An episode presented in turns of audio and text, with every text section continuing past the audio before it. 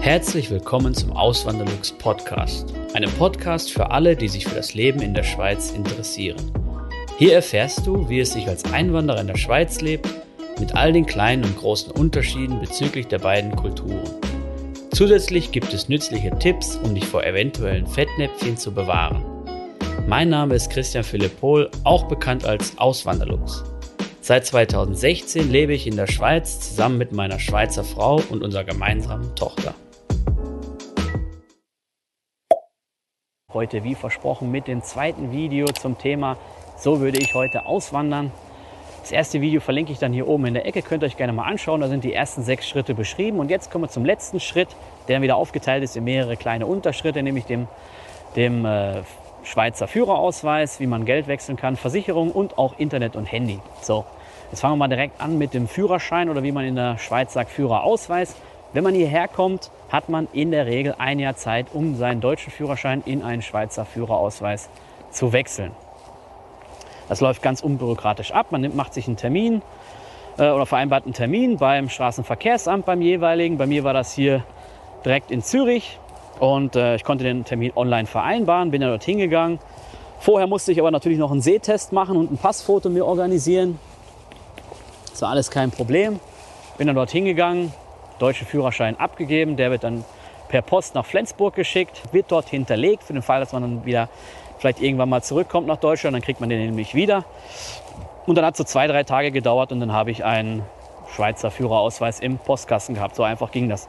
Kostenpunkt, ehrlich gesagt, ich weiß es nicht mehr genau, aber es, war, es waren so um die 100 Franken. Vielleicht ein bisschen weniger, vielleicht ein bisschen mehr, ich bin mir nicht mehr sicher. Mit allem drum und dran, wenn man jetzt noch den Sehtest dazu rechnet und das Passfoto, dann wahrscheinlich eher so ähm, über 100 Franken, aber nicht die Welt.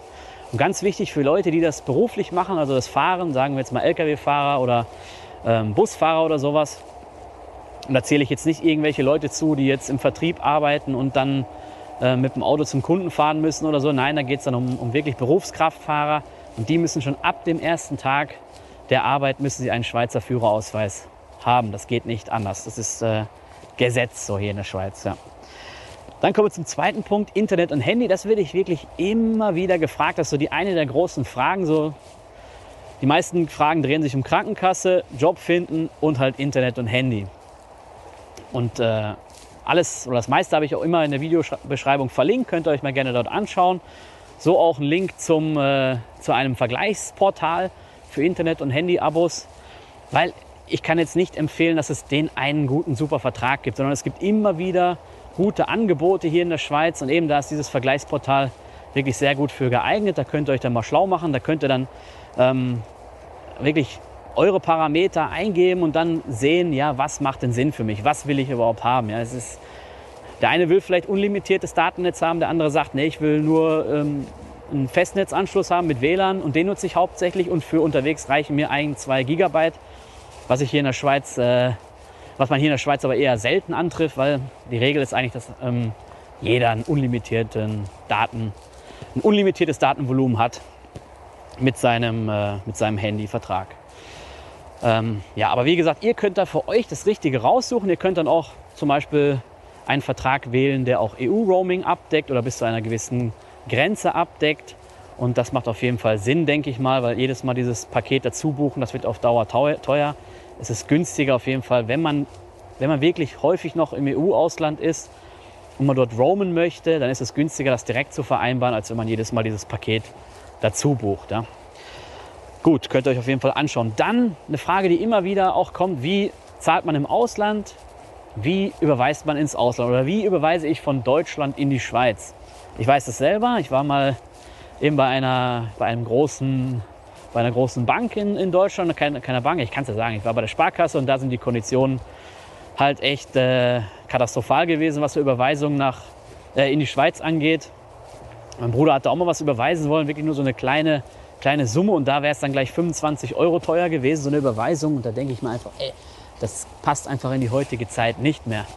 Ähm, es gibt auch andere Banken, günstigere Banken, die bessere Konditionen anbieten in Deutschland. Aber was bisher, was ich, wo ich noch nichts anderes gefunden habe, was das schlagen kann, von klassischen Banken her jetzt, das ist Wise. Ist auch in der Videobeschreibung verlinkt.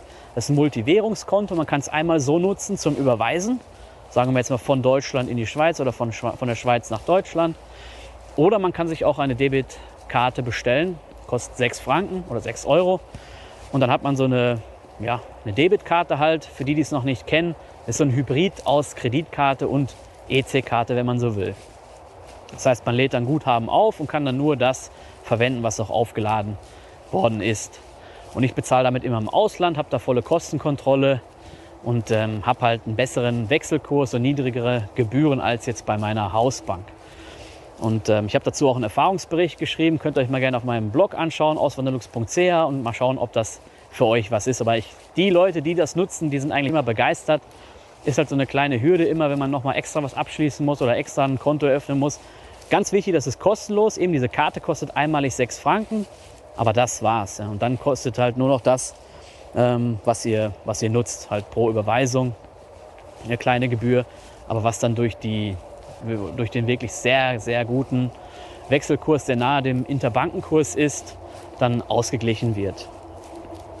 Und als letzten Punkt Versicherungen noch. Das ist auch immer die Frage so, hey, was für Versicherungen soll ich hier in der Schweiz abschließen? Brauche ich überhaupt welche? Kann ich die aus Deutschland vielleicht benutzen? Und ähm, das ist, äh, das ist natürlich sehr individuell erstmal. Was ich aber jedem empfehle, aus eigener Erfahrung, eine Privathaftpflicht, die kostet nicht viel, schützt einen aber in, beim, äh, bei einem Extremfall vor, vor horrenden Kosten. Ja. Die sollte meiner Meinung nach jeder haben. Was ihr da macht, ist euch überlassen. Ist ja jetzt hier kein, ich mache jetzt, äh, ich will mich da nicht festnageln lassen oder so. Bin ja kein Versicherungsberater, aber das ist so das, was ich gelernt habe aus verschiedenen Fachbüchern und Fachzeitschriften oder auch Blogs. Ihr könnt da auch Versicherungsblogs lesen und so.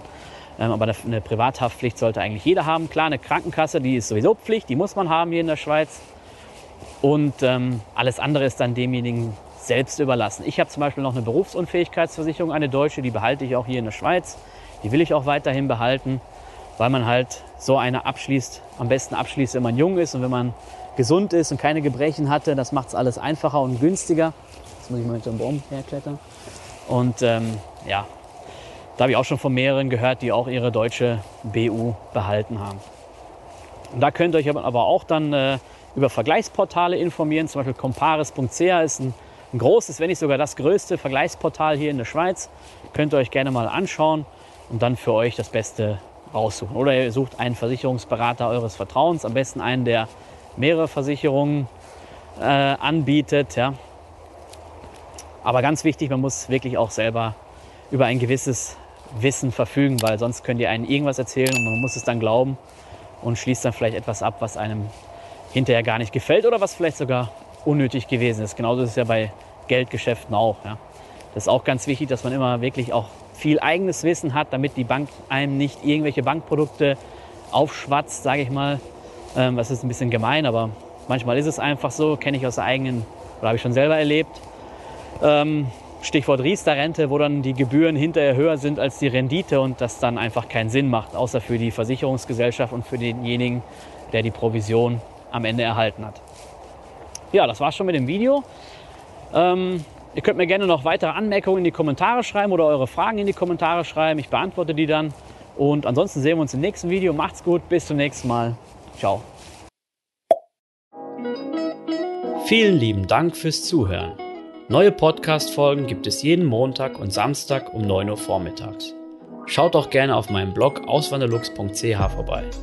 Dort erfahrt ihr mehr über mich und mein Leben in der Schweiz.